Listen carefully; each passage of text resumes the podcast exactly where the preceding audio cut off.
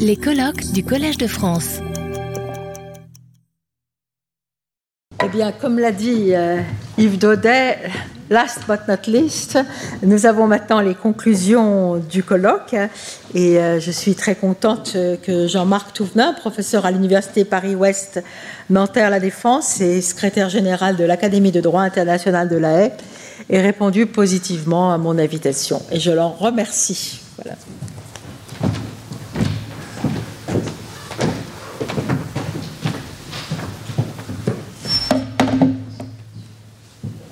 J'ai beaucoup hésité. J'ai beaucoup hésité parce que euh, les conclusions sont toujours un, exercice impossible. Il y a plusieurs façons de conclure. Euh, je me suis posé la question et finalement, je n'y ai pas répondu et je me suis dit que j'allais dire ce que j'avais envie de dire. Le droit international à l'épreuve de son effectivité, voilà un intitulé de colloque qui pourrait faire sourire certains de nos collègues euh, américains. Euh, de l'école dite réaliste, qui considère que le droit international, pas seulement le droit international de l'environnement, n'est précisément pas du droit. L'une des raisons qu'ils invoquent généralement est ce qu'ils considèrent comme étant son manque d'effectivité en tant que droit, faute de mécanismes crédibles d'exécution forcée ou de contrainte. On verra ce qu'il en est concernant les multiples violations du droit international commises par la Russie dans quelques mois. En attendant, nous sommes au Collège de France et je crois qu'ici, les internationalistes demeurent convaincus du caractère juridique du droit international, en dépit du fait que son effectivité ne découle pas de la contrainte ou de la peur de la sanction, encore que de nos jours, les sanctions internationales, qu'elles soient légitimes ou non, sont monnaie courante, comme si elles étaient désormais indispensables à tenter d'assurer l'effectivité du droit international. Qu'en est-il du droit de l'environnement? Du droit international de l'environnement J'y viens, mais euh, pour en rester à l'intitulé du colloque, j'ai noté qu'il interroge sur l'effectivité du droit international de l'environnement à partir du constat que l'environnement n'est pas suffisamment protégé, respecté, qu'il se dégrade, que la plupart des indicateurs sont au rouge ou à l'orange. Mais c'est déjà grave. Mais est-ce là le constat que le droit international de l'environnement n'est pas effectif? Euh, J'en suis pas certain, car ce n'est pas la même chose de dire que le droit ne produit pas les effets normatifs qu'on lui assigne expressément, d'une part, et de dire que la planète va mal, d'autre part. Si le droit manque d'ambition, comment s'étonner que ses réalisations soient insuffisantes? Peut-on dire qu'en tant que tel, l'accord de Paris n'est pas effectif? Ce que l'on peut dire, c'est qu'alors qu'il fait miroiter l'objectif ambitieux de contenir l'augmentation du réchauffement climatique à 2 degrés et au mieux à 1,5 degré, euh, les règles qu'il pose pour y parvenir sont d'une remarquable mollesse. C'est que, comme les intervenants l'ont rappelé tout au long de la journée, le droit international de l'environnement a essentiellement, pas seulement, mais essentiellement, était pensé comme un droit d'incitation, mou, flexible, programmatique. Il est, d'une certaine façon, le, laboratoire des évolutions du droit international, considérées souvent comme positives ou encourageantes, mentionnées tout à l'heure par Olivier de Frouville. Est-ce par choix?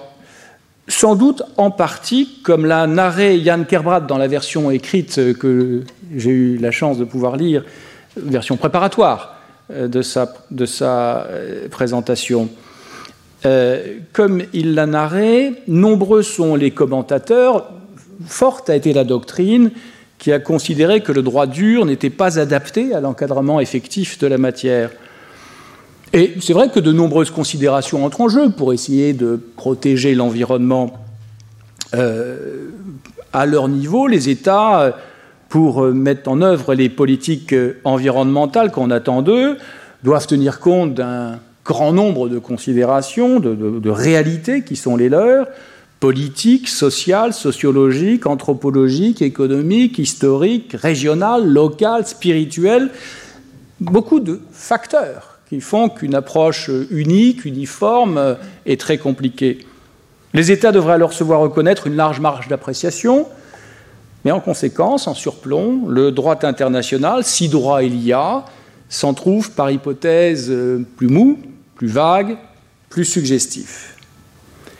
Mais sans doute souffre-t-on aussi de l'aversion manifestée par les États, pas toujours, mais souvent, à l'idée de se lier les mains en acceptant des obligations de droit international.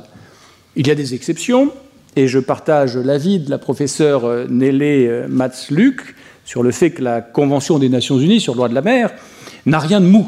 Euh, c'est une convention de droit dur et il y a une belle partie 12 dans cette convention qui nous parle de droit international de l'environnement et on verra ce qu'elle nous dit, cette partie 12, à l'issue du travail du, du tribunal de droit de la mer euh, qui ne manquera pas de nous éclairer là-dessus.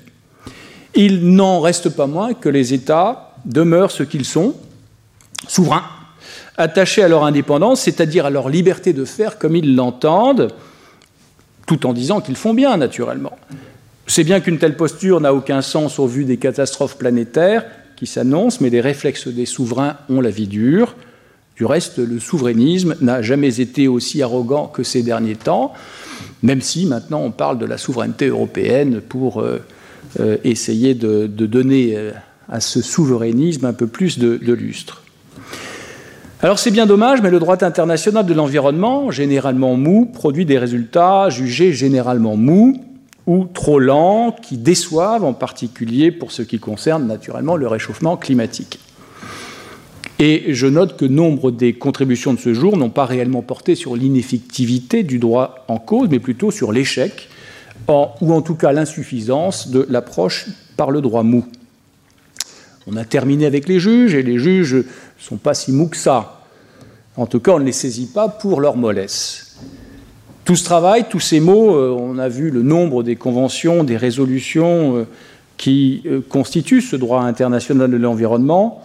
Tous ces articles longuement négociés sont consignés dans des textes qu'on pourrait dire soigneusement édentés, alors que la science est formelle, nous marchons vers un précipice. Bah, avons-nous un doute à cet égard?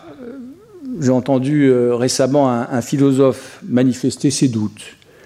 Encore une fois, euh, je ne suis pas sûr que le droit international soit, en cause. Pour autant, sans même qu'il soit besoin de lire les rapports scientifiques, parfois compliqués, euh, la planète nous fait connaître son aigreur en poussant ses mers à pénétrer toujours plus profondément dans les terres comme pour euh, venger les mers de notre arrogance à proclamer, nous, terriens, que la terre domine la mer. Référence au droit de la mer, encore une fois. Et nous voici avec les problèmes des lignes de, base et des limites maritimes dont le tracé pourrait, si l'on y prend garde, être corrigé en permanence par un droit de la mer qui, incapable de contrer la montée des eaux, semble au contraire s'en satisfaire en en tirant les conséquences. Ce serait, si c'était le cas, terriblement injuste pour les États victimes de la montée des eaux, et en particulier pour les petits États insulaires qui, parce que privés d'une partie de leur territoire en conséquence du réchauffement climatique et de la montée des eaux, seraient en même temps privés d'une partie de leurs eaux par un droit de la mer mal conçu. Il est rassurant de savoir, comme cela a été exposé aujourd'hui par Nilufer Iral, que l'on s'achemine vers une solution de raison. Et si le droit est déraisonnable, il faut l'interpréter de façon raisonnable, et je crois que c'est sur ce chemin-là que l'on s'achemine, et c'est bien. Malheureusement, le, réchauffement climatique n'est pas qu'affaire de statistiques, de courbes et de projections, toutes plus effrayantes les unes que les autres, comme l'a bien illustré Dominique Bourg. Au-delà au des lignes de base potentiellement déracinées, certains êtres humains en vivent les conséquences euh, au point que leurs droits, garantis par le droit international des droits humains, en sont affectés. Ils vivent déjà dans euh, la zone orange, orange vif ou rouge, qu'on nous a montré tout à l'heure, voient leur mode de vie dégradé, voire menacé, voient leurs ressources se raréfier, sont forcés de se déplacer dans leur pays ou poussés à tenter de trouver un refuge, toujours difficilement, à l'étranger. L'impéritie des gouvernements a assumé leurs responsabilités dans la lutte contre le réchauffement climatique et la protection de l'environnement pose alors la question de la protection des victimes. Le droit international contient-il ce qu'il faut pour cela? Les droits humains et le droit des réfugiés ouvrent des possibilités. On se souvient de l'affaire Teitota contre Nouvelle-Zélande et plus récemment l'affaire Billy contre Australie, Billy et autres contre Australie, euh, rappelée par Yann Kerbra. Ricardo Abello a pour sa part fait le point sur l'approche souvent créative de la Cour interaméricaine des droits de l'homme, tandis que Patricia Galvan-Teles a lancé, entre autres, la piste de l'élaboration d'un droit international spécifique aux personnes déplacées à raison du réchauffement climatique et de la montée des eaux. La conclusion que j'en tire est que, au moins dans la mesure où les humains sont affectés dans leur vie et leur dignité, le droit international de l'environnement, dont j'ai dit tout à l'heure qu'il était largement édenté, trouve quelques griffes dans le droit international des droits humains.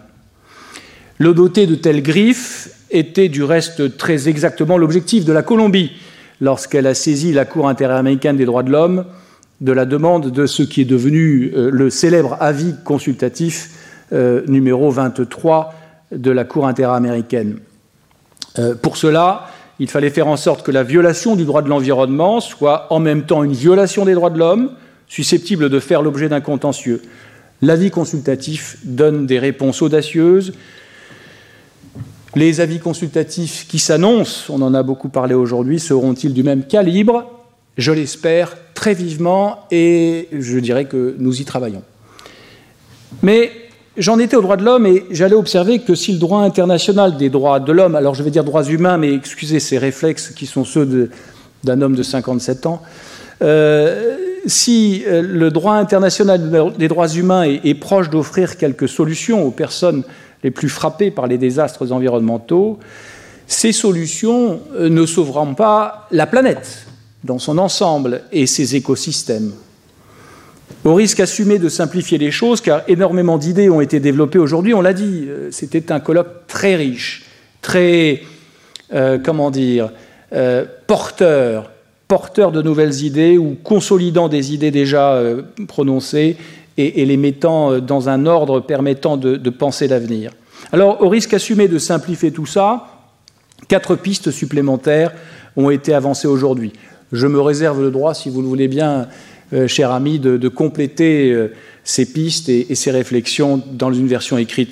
Et, je note au passage que la petite incise euh, du président Daudet tout à l'heure, disant que je, savais très bien quel était le problème de la chasse aux écritures, ne signifiait pas, de sa part qu'il attendait un papier de moi depuis six ans, mais que, je suis un chasseur invétéré dans le cadre de mon activité au sein du... Je sais bien, euh, dans le cadre de mon activité comme secrétaire général de l'Académie de droit international de l'œil. Alors, les quatre pistes que, j'ai retenues.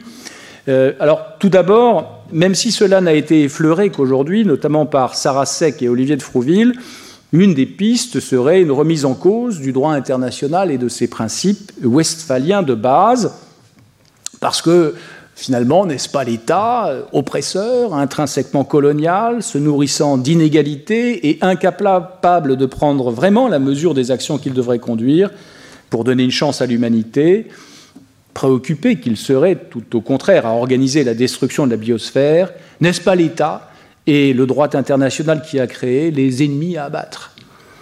Faut-il gommer les frontières et abolir la souveraineté permanente sur les ressources naturelles? Faut-il renverser la table et créer une gouvernance mondiale intégrée de la Terre en s'inspirant de la sagesse inhérente aux indigenous laws, euh, lois indigènes, mais je ne suis pas sûr que la traduction soit bonne. Les idées déconstructionnistes et cosmopolitistes sont séduisantes, il faut le dire, et peut-être sont-elles porteuses de solutions.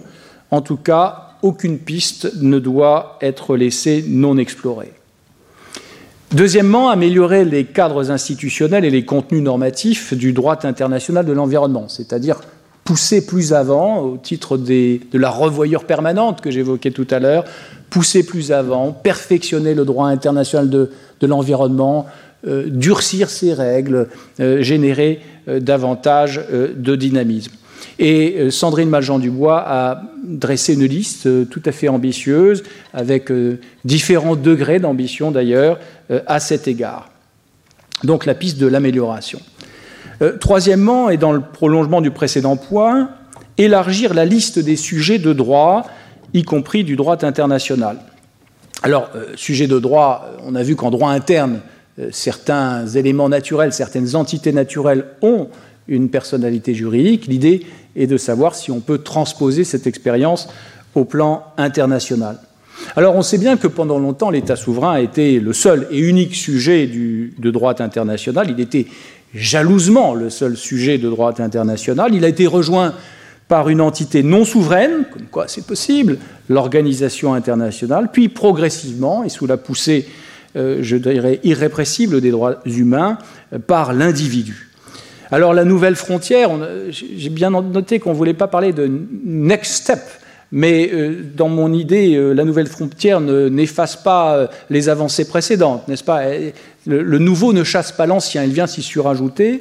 La nouvelle frontière, illustrée par Sacha Bourgeois-Gironde, Philippe Cullet et Nelly Matzeluc, consiste à reconnaître autant que possible, ou peut-être, une personnalité juridique aux entités environnementales, une personnalité juridique internationale aux entités environnementales, et voilà. Alors, j'ai intitulé un peu spontanément, euh, je crois que Patricia le, sait, euh, une contribution récente prononcée à Lima, au Pérou. Tu te souviens, Hearth versus State, euh, What can we expect from international courts pour évoquer les procédures consultatives en cours. Et le titre était un petit peu provocateur. Mais peut-être qu'à l'avenir, et dans un avenir pas si lointain, nous aurons des véritables affaires euh, Mother Earth versus State X, Y ou Z. Et puis quatrièmement, euh, donner davantage la parole aux juges. Les juges internes sont de plus en plus régulièrement interrogés et s'appuient souvent sur le droit international et aussi sur le juge international et ses prononcements. Le ruissellement euh, des prononcés internationaux vers le juge des droits humains et le juge interne. Euh, tout ceci a été expliqué dans le, panel que l'on vient d'entendre et c'est suffisamment frais, je pense, dans les oreilles pour que je n'ai pas à vous en dire davantage à ce sujet. J'ajouterai seulement deux observations, toutes personnelles. D'abord, le juge international ne peut que ah, difficilement dire autre chose que ce que dit le droit. Et si le droit est formulé de manière déficiente, il lui est difficile de le reformuler de manière intelligible. Mais ce n'est pas impossible. Euh, pour cela, les juges doivent être prêts à avoir une approche constructive, ouverte, euh, à l'écoute. Euh, ne doivent pas arriver aux audiences avec une idée préconçue, parce que souvent ces idées préconçues, elles viennent du passé, il faut qu'ils aient une attitude ouverte, constructive, de ne pas s'envermer dans une lecture de premier degré ou trop sagement volontariste. Euh, les textes dont l'interprétation leur est demandée doivent être abordés, je crois, avec ouverture d'esprit et en tenant compte de l'environnement dans lequel ces textes sont censés être appliqués. Et dans cette mesure, l'obligation de due diligence, de diligence due, peut se voir confier un sens précis. L'alchimie ou les alliances, pour reprendre les termes travaillés par Makan Beng ce matin, entre droit international de l'environnement et, droits humains, peut générer des règles fortes, comme l'a illustré la Cour interaméricaine des droits de l'homme dans l'avis consultatif 23 rendu à la demande de la Colombie. Nous verrons si les juges du droit de la mer, saisis d'un avis consultatif à propos de l'interprétation de la partie 12 de la Convention sur le droit de la mer, auront une approche aussi prometteuse. Alors, deuxième, deuxième remarque finale, pour faire parler un juge, il faut lui adresser une affaire ou une question. Les juges ne parlent pas si on ne les saisit pas. Et c'est là le plus difficile, à vrai dire. Celui qui entend interroger le juge euh, doit avoir une occasion, on en a parlé, il doit y avoir une base de compétences. Euh, et puis, il doit prendre des risques, parfois penser euh, hors de la boîte. Je ne sais pas si c'est la bonne traduction française de think outside the box, mais j'ai découvert ce que ça veut dire dans la pratique. Il faut réussir à penser le moment présent au moment de, euh, de tenter d'interpréter le droit tel qu'il doit être.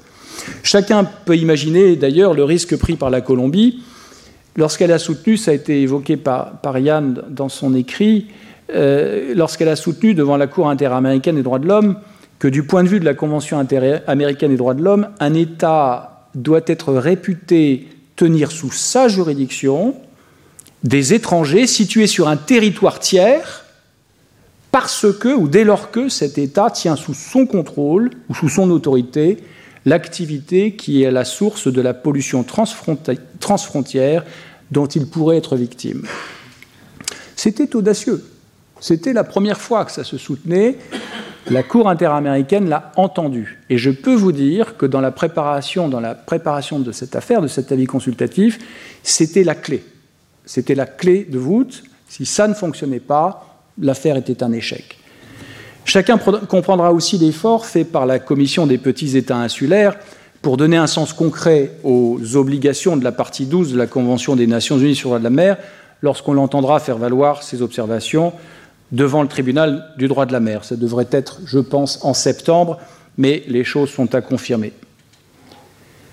Alors, évidemment, euh, aujourd'hui, bien des idées et expériences intéressantes ont été exposées. Elles pourront sans doute aussi nourrir les arguments qui seront présentés devant la CIJ dans quelques mois dans le cadre de l'avis consultatif sur les obligations des États en matière de changement climatique. Ouverture d'esprit, capacité d'écoute, c'est ça, je crois, qui caractérise ou doit caractériser les juges internationaux aujourd'hui. Euh, je ne crois pas que les juges internationaux soient attendus pour ce qu'ils savent, ils sont attendus pour ce qu'ils sont capables de comprendre en écoutant les positions, souvent contradictoires, qui sont présentées devant eux. Alors bien sûr, il ne faut pas tout attendre des juges internationaux, ça serait trop, pas tout. Face à la catastrophe climatique globale, c'est tout le génie humain, tous les niveaux décisionnels, toutes les consciences, toutes les expériences qu'il faut mobiliser. Et vite. Ce colloque, alors vite, pondéré par les remarques sur l'urgence longue évoquées par Sandrine Maljean-Dubois. Mais vite quand même. Et ce colloque y aura contribué. Et il faut donc remercier vivement, non pas moi, mais son éminente conceptrice, la professeure Laurence euh, euh, euh, Boisson de Chalzon. Merci à toi pour avoir organisé ça et pour m'avoir donné l'opportunité de dire quelques mots à la fin.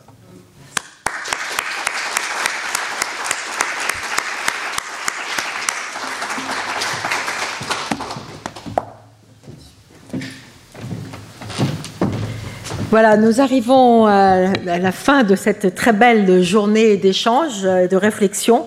Et comme l'ont dit pas mal de personnes, ce n'est qu'un début de réflexion. Et nous continuerons à réfléchir sur les pistes ouvertes. Je voudrais remercier tous les intervenants, je dois dire que je suis très contente qu'ils aient chacun accepté euh, de venir parler et échanger avec nous aujourd'hui. Ils me sont tous très chers pour une raison ou une autre. Je voudrais remercier les participants dans cette salle. C'est toujours euh, un marathon de rester dans une salle pendant une journée entière, mais je crois que cela en valait la peine puisque nous avons beaucoup appris ensemble. Et puis en dernier lieu, je voudrais remercier le Collège de France pour nous avoir permis d'être tous ensemble ici aujourd'hui et remercier aussi le personnel du Collège de France qui a travaillé toute la journée euh, à nous aider. Ce sont des débats qui seront, enfin des interventions qui seront rediffusées sur euh, le site du Collège de France et ça nous permet permettra euh, de pouvoir euh, échanger avec d'autres personnes que celles qui étaient dans la salle aujourd'hui. Donc je remercie tout le personnel du Collège de France. Merci beaucoup. Retrouvez tous les contenus du Collège de France sur www.colège-2-france.fr.